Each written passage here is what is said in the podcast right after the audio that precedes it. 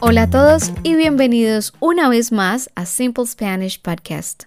Nuestro tema para el episodio de hoy es el género en español. Our topic for today's lesson is gender in Spanish. In Spanish, all nouns are either masculine or feminine. Usually, feminine noun end in a, and masculine nouns end in o. Let's see examples of the feminine. La gata, cat. La abuela, grandma.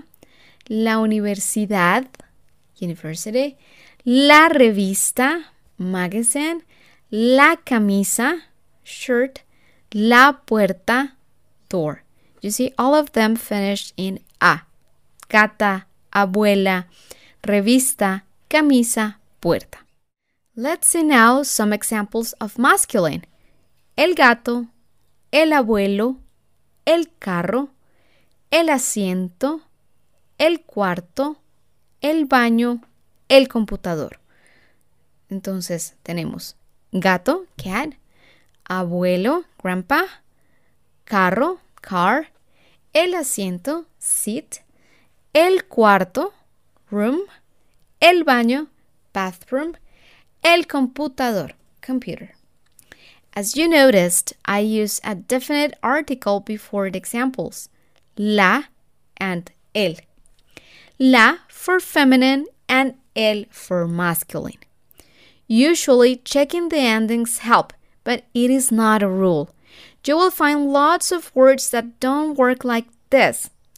Don't try to analyze the nature of the object because it won't work.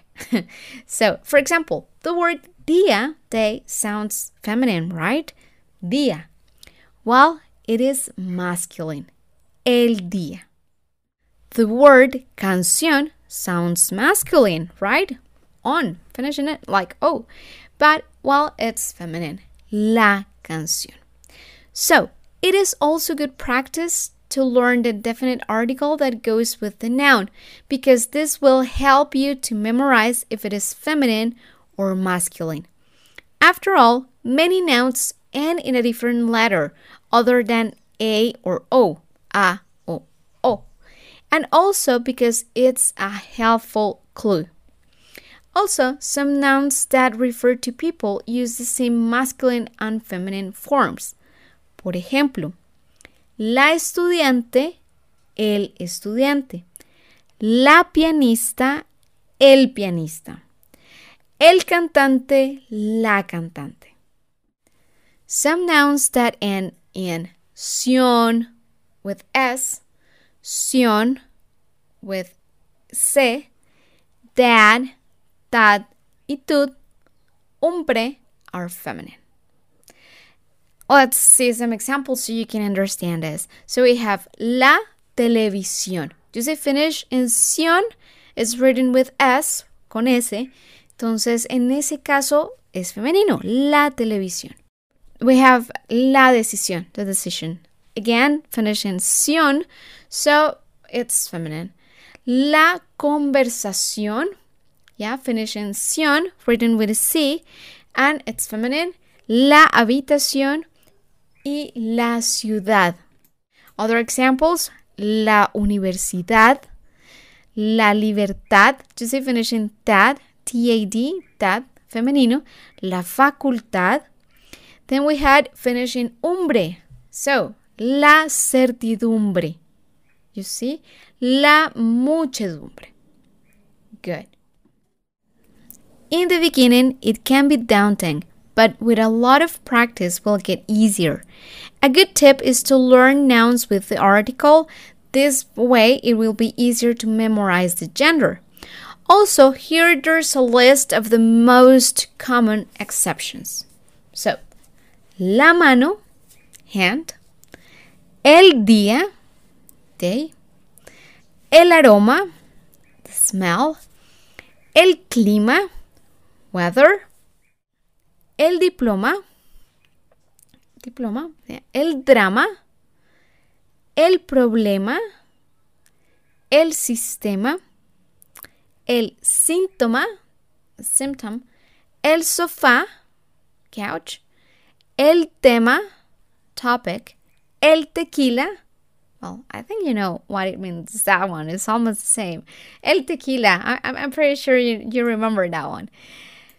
La disco.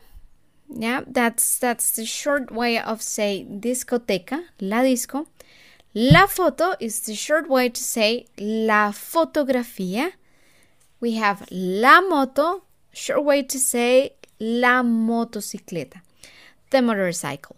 Tenemos el cometa, the comet, y la cometa is a kite. In these cases, the, the next ones we're to talk about, uh, the gender changes the meaning. So in the case of the comet, is el cometa. The kite is la cometa. ¿sí? For example, the Pope is el Papa. The potato is la papa. It's feminine. Okay, the priest is el cura. The cure is la cura. Okay, uh, the bag is la bolsa. The purse is el bolso. Then we have, uh, okay, seal, the animal. In Spanish is la foca. But the light of the spotlight is el foco. For the sleeve, la manga. And for uh, el mango, you know, is the fruit, is masculine. El mango. La práctica hacia el maestro is a very wise saying. Practice is the mother of skill. So, Now it's time to practice. Ahora es el momento de practicar.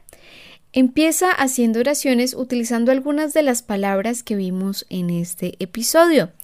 Remember that learning this kind of things is a natural process. You don't have to work hard for this. Your brain naturally does this.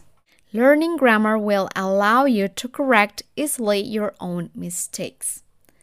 Remember, you can schedule a class with me.